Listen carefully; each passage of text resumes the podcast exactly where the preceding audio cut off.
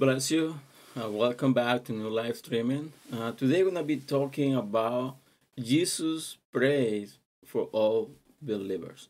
We're gonna be reading the book of John, chapter 17, verse 20 to 4, to 23. I'm sorry, from 20 to 23, uh, which says the following things: It's like, uh, I do not pray for those alone, but I also for those who will believe in me through the word that they all might be one as you, Father, are in me, and I in you, that they also might be one in us, that the world might believe that you sent me.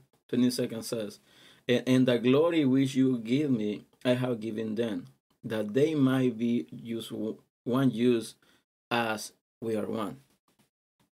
I am then, and you in me, that they might be made perfect in one, and that the world might know that you have sent me and have loved them as you have loved me.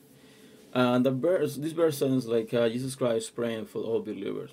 If we go back a little bit in the charter, we see like uh, he's praying to God. Last last Thursday, I was talking about like uh, the praying like uh, Jesus Christ was doing for himself he was praying for himself for like uh, to the father you know to have the authority you know to be able to give authority to the disciples to do the things they were doing and to him to be glorified in them.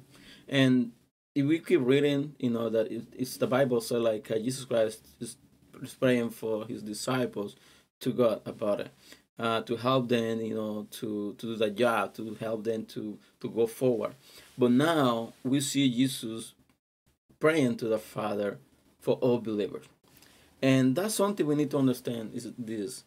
Um, Jesus Christ gave his life for the whole world. He didn't give his life only for like a specific people. The Bible says like uh, he that God loves so much, you know, the earth that he gave his own son, the only son, to give his life, you know, for our redemption. So, and the only way to be able to go to the Father that's through God. I mean, through Jesus, Jesus Christ, because he was the, the one who made the sacrifice. And then now we see Jesus praying for all believers. And the prayer that Jesus is making, that's very simple. He says, like, um, I want they be in us the same way like uh, I am in you and you are in me. And that seems like a something like a very weird, but that's very simple. Let me explain this. When the Bible says like uh, we gonna we gotta be in Jesus Christ, and Jesus Christ gotta be in us, that means like a, we are one together.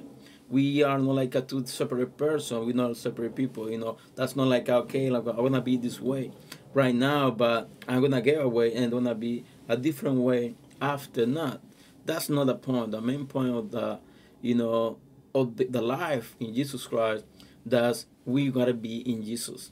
We gotta do everything what Jesus do. We gotta, you know, feel as He feel. We gotta think as He think, and that's the only way we can like uh, trying to understand was the proposal, you know, for God to our life, and uh, in the prayer that Jesus making, so like. Uh, I ask you that the world believe that who you have been sent me. The verse 23 says, like, I am in them and you in me, and they may be perfect in one. And the Bible saying, like, to be, to be perfect, we got to be in God and Jesus Christ and be one. What that means, be one. B1 means like uh, we gotta remember we are like a soul, we got like a body, and we got like a spirit. We like a one male three parts, and we need to be in God, in Jesus, to be one, because we were created. You know, we are proposal. We were created, you know, to be able to to go back to where we belong to and some people saying like uh, okay i don't believe in that kind like uh, of theology about like uh, resurrection. I don't believe like uh, about like uh, be in like uh, eternal life. I don't believe about like to be in the, the heaven. I don't believe in that. I don't believe in all those kinds of things. Because all religion, all religion, they got their own line of thinking. They have their own like, uh, you know, they don't believe they believe their own thing. But the Bible, that's specific. Bible says like uh, when the the end came, you know, when the judge day came. So all those who have been walking with God, have been walking with Jesus, they're gonna take be taken and go to heaven. And all those that haven't, you know, walked with Jesus, they're gonna stay behind. And that's why like uh, Jesus is praying to the Father. So like uh, you know what? I really want them uh, that you and me and then be one. To be able to go to to make the plan to the plan that he have been you know already made for us. And i repeat uh, like uh, a lot of people they don't think like about um, they don't believe about resurrection. They don't believe about eternal life. They don't believe about heaven they don't believe in a lot of kind of things. And so religious they think like uh, when they die and they wanna you know be alive again in a, a different you know in a new life.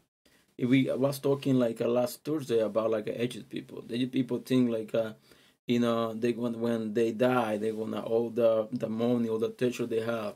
They're gonna put on the tomb. And when they you know go to the new life you know to the you know other life they got a lot of things you know a lot of th- a lot of things like to be good in the other life. But that's the way they think. But we as uh, believers we as a christian we know like uh, the only way to go to heaven the only way to to have eternal life that's only through jesus christ. That's the only to be you know to accept jesus christ as our savior. You know to accept him and then do whatever like the father tells us to do. And that's why like uh, that's very important. Like we pray to god about for help. We pray to god about like uh, for strong. Pray to god about like uh, to get strong or faith get strong you know for transformation to be transformed you know to keep firm to keep like a you know together to be keeping like in the role the right role. And that all those kind of things we need to be praying for.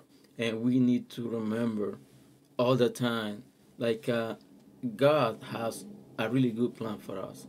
And we need to work hard. We need to do our best to be able to keep walking into the plan. That's why like uh, jesus christ is praying to us say like uh, i ask you father that me and you and then be one.